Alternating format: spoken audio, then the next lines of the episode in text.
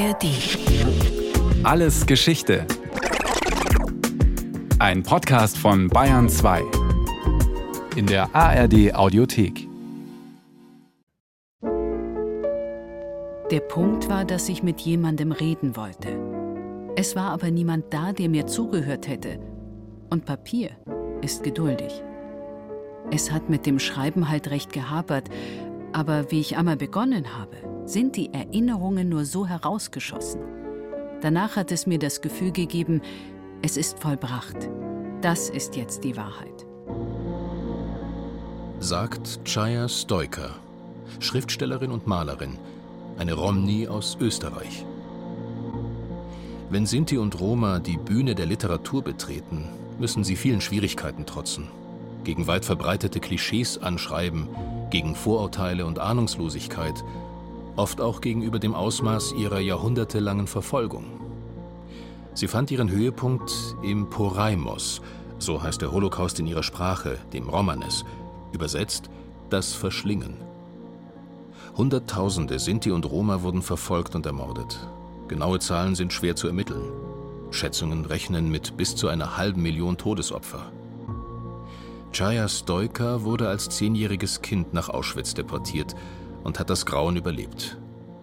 Bis zu ihrem Tod im Jahre 2013 war sie die engagierteste Stimme der österreichischen Roma. In ihrer Autobiografie Wir leben im Verborgenen, in ihren Gemälden und Gedichten sind die Lager immer gegenwärtig. Du hast Angst vor der Finsternis?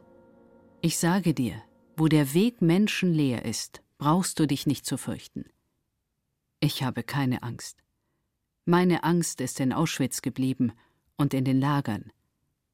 Auschwitz ist mein Mantel, Bergen-Belsen mein Kleid und Ravensbrück mein Unterhemd.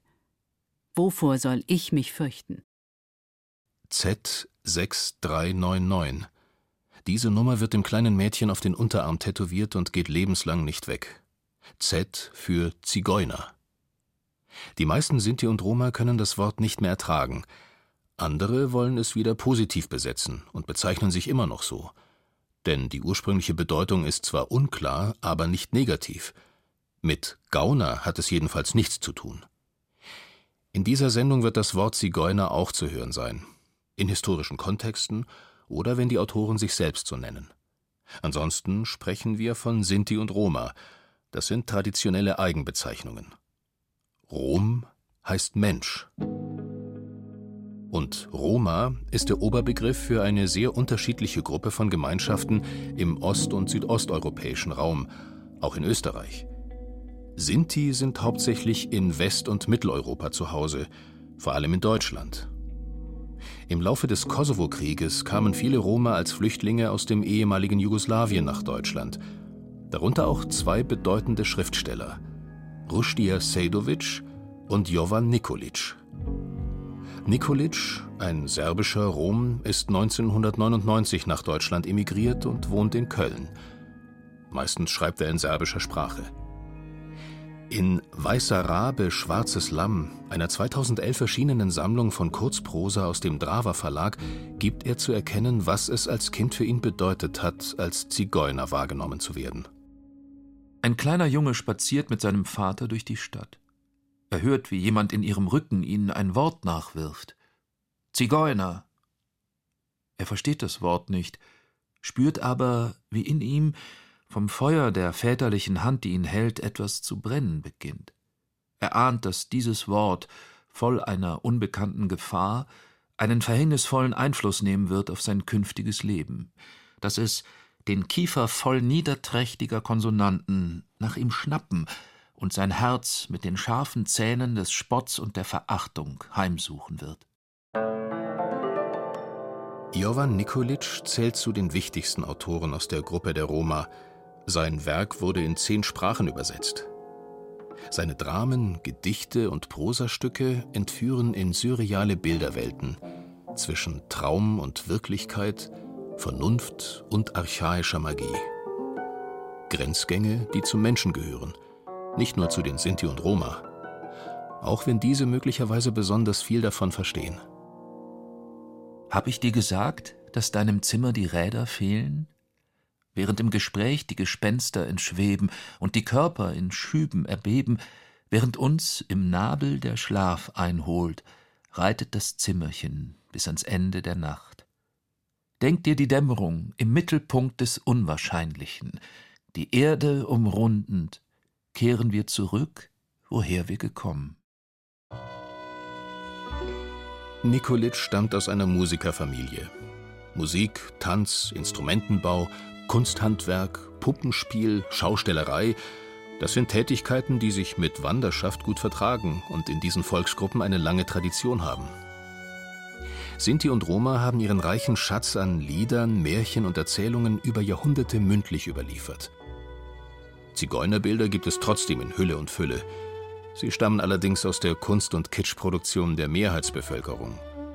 Dunkle, glutäugige Männer, verführerische Mädchen und dämonische alte Frauen, Tänzer, Sänger, Wahrsagerinnen, Zauberinnen, Messerstecher, Arbeitsscheue, Kindsräuber und Diebe, die die Wäsche von der Leine klauen. Die ersten schriftlichen literarischen Zeugnisse von Sinti und Roma selbst entstehen erst im 20. Jahrhundert, doch es werden schnell mehr. Ihre Literatur ist ein vielgestaltiges, europaweites, ja weltweites Phänomen. Im deutschen Sprachraum noch viel zu wenig bekannt.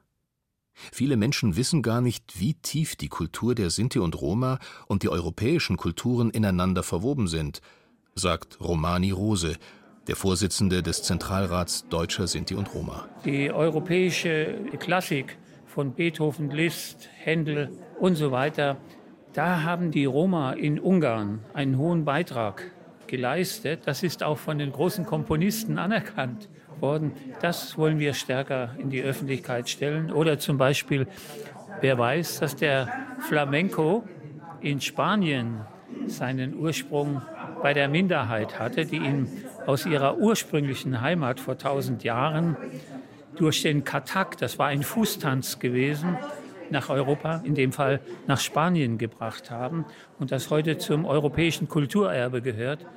Das weiß niemand. Wissen Sie, die Erfahrung in der Geschichte, das Negative ist eine Sache. Zu der Versöhnung muss jetzt die kulturellen Leistungen der Minderheit kommen. Das Romanes, die Sprache der Sinti und Roma, hat viel Ähnlichkeit mit dem Sanskrit und weist Indien als ihre ursprüngliche Heimat aus. Vor 900 Jahren brachen sie unter dem Druck von Kriegen und sozialen Konflikten von dort auf. Vor etwa 600 Jahren kamen sie in deutschen Gebieten an. Erst seit kurzer Zeit gibt es Bemühungen, das Romanes zur Schriftsprache zu entwickeln, doch erweist sich das als eine echte Herausforderung. In jedem Land hat es viele Wörter der jeweiligen Landessprache in sich aufgenommen und sehr unterschiedliche Dialekte herausgebildet. Umgekehrt funktioniert die Bereicherung ebenso, wenn auch schwächer. Wörter wie Zaster, Kaschemme, Kaff und der Ausdruck Null Bock haben kommen aus dem Romanes. Sinti leben seit 600 Jahren in Deutschland. Das ist ihr Land und sie fühlen sich ihm eng verbunden. Am 21. Juli 2022 hat die Dichterin Philomena Franz, eine deutsche Sintiza, ihren 100. Geburtstag gefeiert. Es gab einen Dankgottesdienst, eine Tagung mit Vertretern der Bundesregierung, des Europaparlaments, der Wissenschaft, ein Konzert, ausgerichtet vom Philomena Franz Forum in Rösrath in der Nähe ihres Wohnorts Bergisch Gladbach. Die Jubilarin nimmt an allem teil. Der Dichter und Essayist Matthias Buth, Leiter des Forums, kennt Philomena Franz seit Jahrzehnten. Also Philomena Franz ist für mich die Mutter Courage Deutschlands. Sie steht für die Zivilisation der Liebe. Sie hält nämlich am Lied fest und am Gebet. Das sind beides Projektionen auf eine andere Welt, auf eine andere Zukunft. Und äh, deshalb ist mir das gar nicht so wesentlich, ob sie eine Sintiza ist oder eine Roma oder was auch immer, sondern sie ist ein umfassender, liebenswürdiger Mensch und ein mütterlicher Typ. Die Mutter Gottes ist immer unsere Schutzpatronin gewesen, für alle Sinti. Und wenn die Leute früher haben sie immer gedacht, die Sinti die glauben nicht an Gott. Nein, das waren die richtigen Christen. Die sind zu ihrem Herrgott hingegangen, haben mit ihm geredet. Nicht nur gebetet, geredet. Lieber Gott, zeig, dass du da bist, dass wir deine Kinder sind. Und dann ist wirklich mal ein Wunder geschehen. Ne? Bis heute kommt es Philomena Franz wie ein Wunder vor, dass sie drei Konzentrationslager überlebt hat. Nach dem Krieg geht sie in Schulen, später auch in Volkshochschulen, in die Universitäten, in die Medien, um Aufklärungsarbeit zu leisten. Wenn wir hassen, verlieren wir. Wenn wir lieben, werden wir reich. Das ist ihr Lebensmotto, das sie vor allem Kindern ans Herz legen will. Ich habe ja für die Kinder zuerst Märchen geschrieben. Die waren mir für mich wichtig, weil ich habe gedacht, das ist die Generation, die einmal hier regiert. Philomena Franz Zigeunermärchen sind in Buchform erhältlich. Zwischen den einzelnen Geschichten gewährt die Dichterin Einblicke in die Bräuche und Lebensweise ihrer Volksgruppe. Das Wort Zigeuner findet sie bis heute nicht anstößig.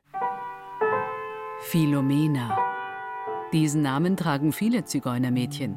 Und dieser Name bedeutet bei uns so viel wie Nachtigall. Bei uns Zigeunern bekommen Kinder sehr oft Namen von Vögeln und anderen Tieren, von Blumen, Früchten und anderen Dingen, die die Natur uns schenkt. Ich kenne zum Beispiel einen Spatzo. Das ist, wie du natürlich sofort gemerkt hast, unser Spatz.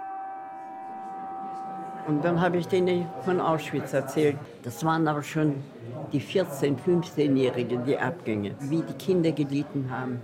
Und dann noch diese Angst, kommen wir jetzt durch den Krematorium, sind wir heute dran. Ich hätte nie gedacht, dass das die Kinder so angreift. Selbst der Rektor hat mitgeweint, hat gesagt, Frau Franz, Sie bringen das so weich und so ohne Anklage. Aber Sie bringen es den Kindern bei. Philomena Franz veröffentlicht ihre Erinnerungen im Jahr 1984 unter dem Titel Zwischen Liebe und Hass. Sie erzählen von einer glücklichen Jugend im Schoß einer großen, traditionsreichen, sehr erfolgreichen und sehr wohlhabenden Musikerfamilie. Sie erzählen von der qualvollen Zeit in den Konzentrationslagern. Wenn ich einiges über die Liebe niederschreiben darf, was für manche vielleicht schlicht klingt, dann deshalb, weil ich das System des Nationalsozialismus in krassem Gegensatz dazu erlebte.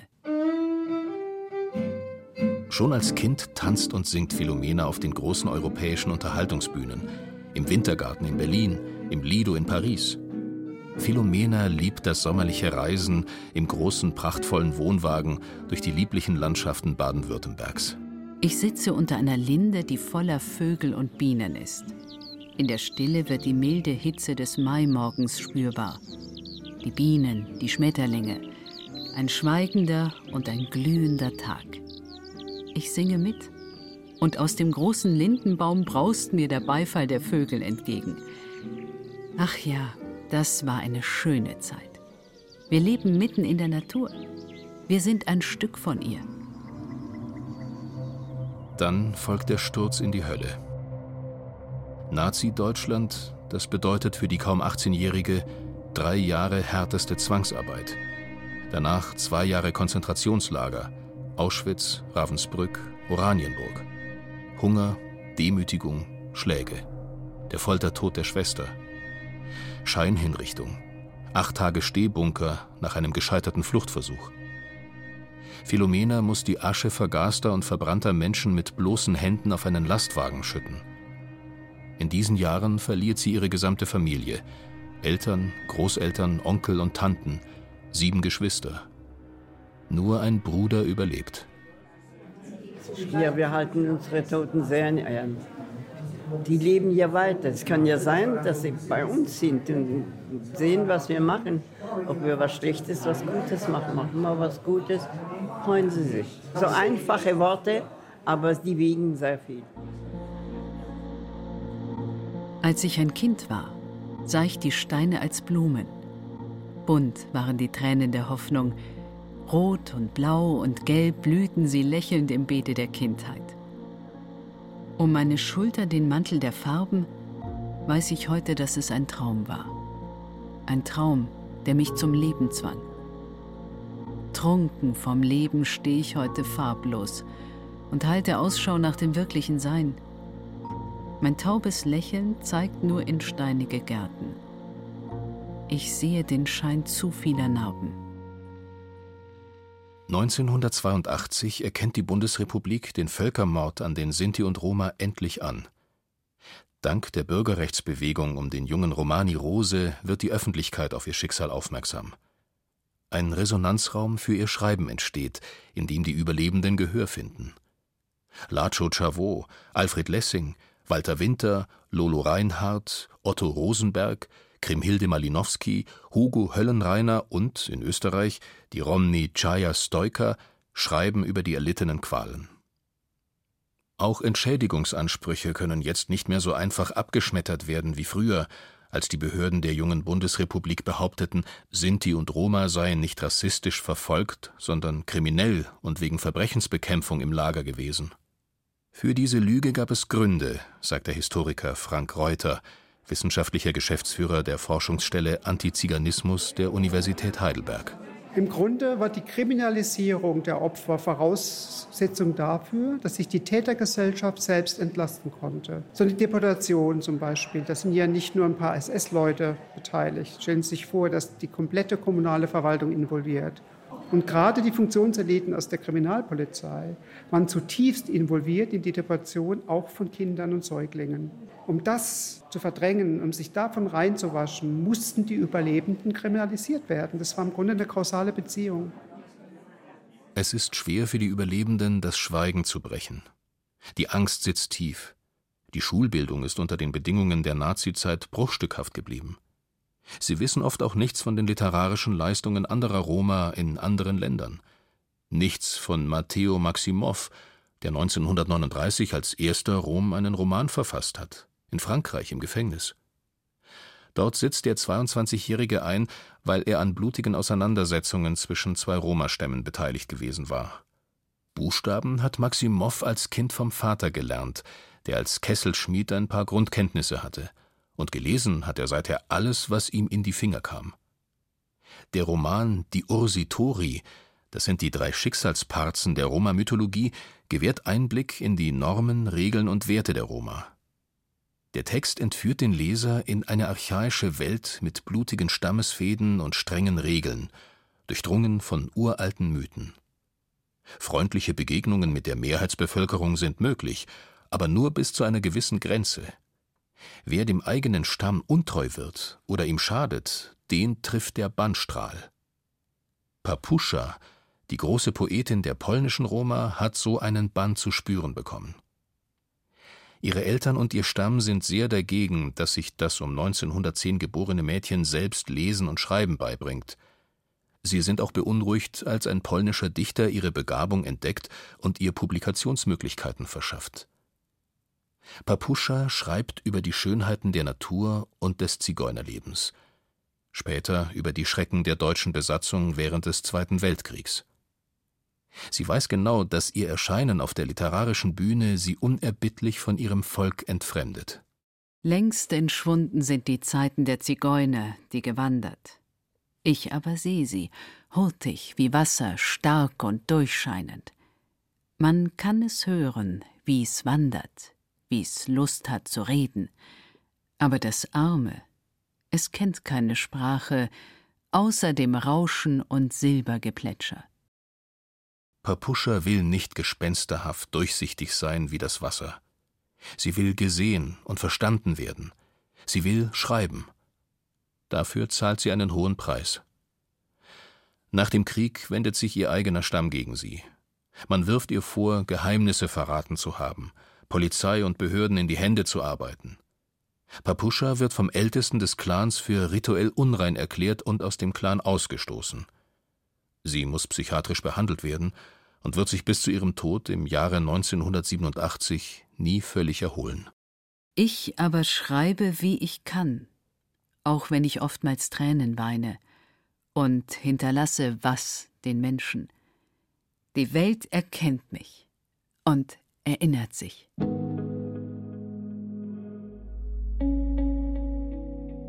In den osteuropäischen Ländern hat sich viel früher als im Westen eine intellektuellen Schicht unter den Roma herausgebildet, denn die kommunistischen Länder hatten effiziente Förderprogramme. Von ihnen profitierte auch Rushdija Sejdovic aus Montenegro, Sohn eines Kesselschmieds. Er hat Literaturwissenschaft studiert, bevor er 1989 vor dem Kosovo-Krieg nach Deutschland floh. Heute lebt er wie Jovan Nikolic in Köln. Sejdovic beschäftigt sich viel mit der Verschriftlichung des Romanes und schreibt auch oft in dieser Sprache. Der Erzählband Der Eremit aus dem Jahre 2017 enthält eine Kurzgeschichte mit dem Titel Lord Byron und die Kessel. Darin erinnert sich der Autor an seine Kindheit, als eine Leidenschaft von ihm Besitz ergriff, die in den Traditionen seiner Familie keinen Platz hat. Waren es Bücher, auf die ich Hunger hatte? Diese Frage hämmerte auf mich ein wie eine Faust auf einen Betrunkenen. Ja, ich war hungrig auf Bücher. Bücher, die Revolutionen auslösten, die zur Liebe inspirierten und Bücher, aus denen man etwas über mein Volk, meine Sprache, mein Dasein erfahren konnte.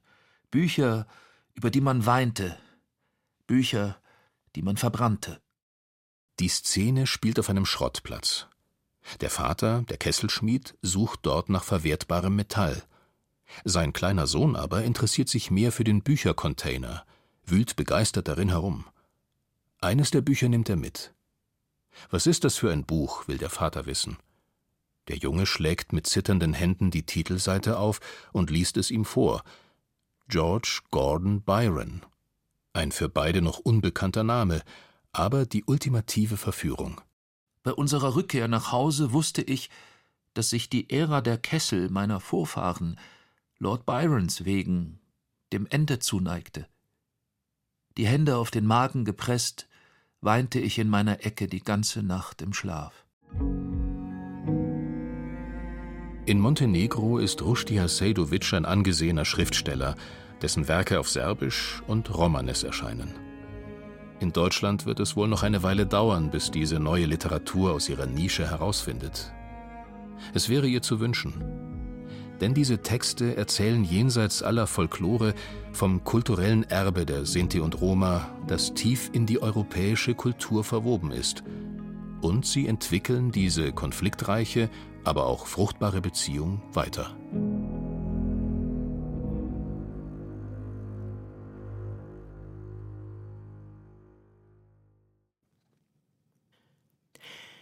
Das war Alles Geschichte, History von Radio Wissen aus der Staffel Sinti und Roma. Diesmal mit der Folge Literatur im deutschsprachigen Raum von Brigitte Kohn. Gesprochen haben Christian Baumann, Silke von Walkhoff und Thomas Leubel. In der Technik war Fabian Zweck, Regie Kirsten Böttcher, Redaktion Thomas Morawetz. Lust auf noch mehr Geschichte?